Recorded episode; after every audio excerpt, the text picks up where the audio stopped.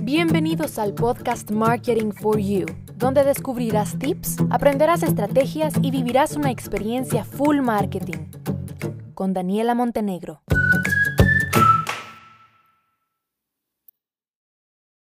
Hola, hola, bienvenidos a un nuevo episodio. En este episodio te voy a compartir una estrategia que yo utilizo con mis clientes cuando van a hacer un evento digital como un webinar, una masterclass, lo que sea, que sea digital.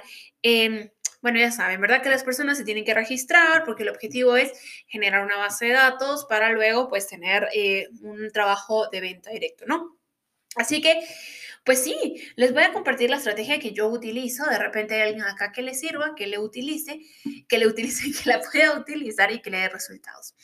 ¿Qué es lo que yo hago? Y se las comparto porque ya he hecho varias pruebas, o sea que no es la primera vez que la hago y el haber hecho estas pruebas me ha permitido pues tener diferentes resultados, ir midiendo y poder optimizar la estrategia, afinarla y definir pues qué es el mejor camino a tomar. Entonces, ¿qué es lo que yo eh, hago y cómo es que va la estrategia, no?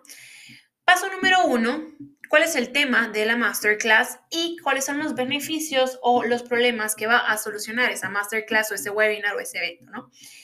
Esos beneficios y esos problemas van resaltados en la publicidad. Si, por ejemplo, fuera un doctor que va a hablar sobre la gastritis, ok, el tema va a ser gastritis en mujeres, por ejemplo.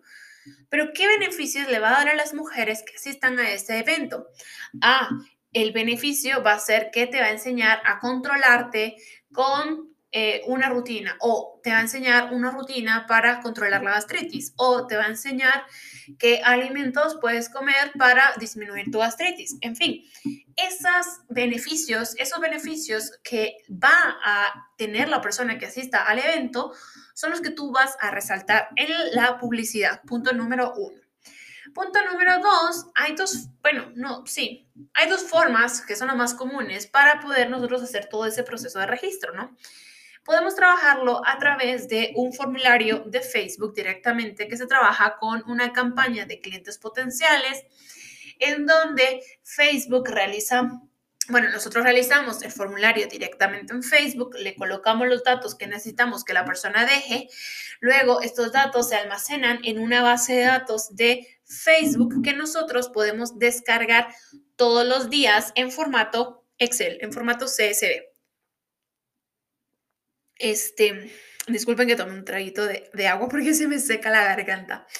Pero bien, está esa forma o tenemos la otra forma que es llevar a las personas con una campaña de tráfico hacia una landing page de registro en donde nuevamente las personas pues dejan sus datos.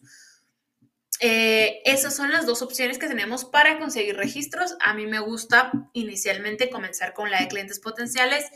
Primero porque el objetivo de Facebook es que las personas dejen sus datos, en cambio con tráfico pues dirige a las personas, pero al final no te asegure, no te asegura que las personas dejen sus datos. Entonces yo sí prefiero comenzar con clientes potenciales, ir afinando estrategia y anuncios y luego pasarme a una de tráfico. Eh, ya que tenemos nuestra base de datos, ¿qué pasa? Y aquí es donde viene otro tip. Eh, sucede que, por ejemplo, si es un evento en vivo, ¿verdad? Es totalmente diferente cuando son eventos pregrabados. Pero si es un evento en vivo, pues eh, usualmente comenzamos una campaña con 7 o 10 días de anticipación para poder tener una buena base de datos y las personas que se vayan preparando, etcétera, ¿no? O sea, no es que se haga de la noche a la mañana la campaña. Pero eh, lo que sucede es que las personas que se registraron, por ejemplo, en el día 1 para el día 8 o el día 10 del evento, ya se les ha olvidado que se han registrado en ese evento y eso hace que nuestra tasa de participación el día del evento baje. Las tasas de participación normalmente están entre un 20 o 30%, así que no se me hagan ilusión que si ustedes tienen mil registros, se van a conectar los mil, porque eso no pasa. Eh, hay tasas, ¿no? Entonces, lo que sí es cierto es que nosotros podemos tener diferentes estrategias y tácticas para lograr que esa tasa suba, para lograr que más personas se conecten o participen al evento. Y una de las estrategias que yo he implementado y que me ha dado resultados es la siguiente, y se las comparto. Primero, un traguito de agua. Listo. Entonces, ¿cuál es la estrategia?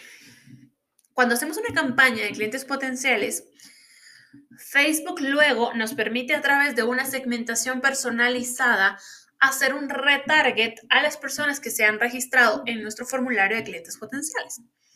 De igual forma, si yo trabajo con una campaña de tráfico, lo único que yo tengo que hacer es asegurarme que luego de que se registren las personas sean redirigidas a una página eh, de agradecimiento, por ejemplo, como que fuera una compra, para yo poder hacer un retarget a través del pixel de Facebook. Así que en ambas podemos hacer retarget.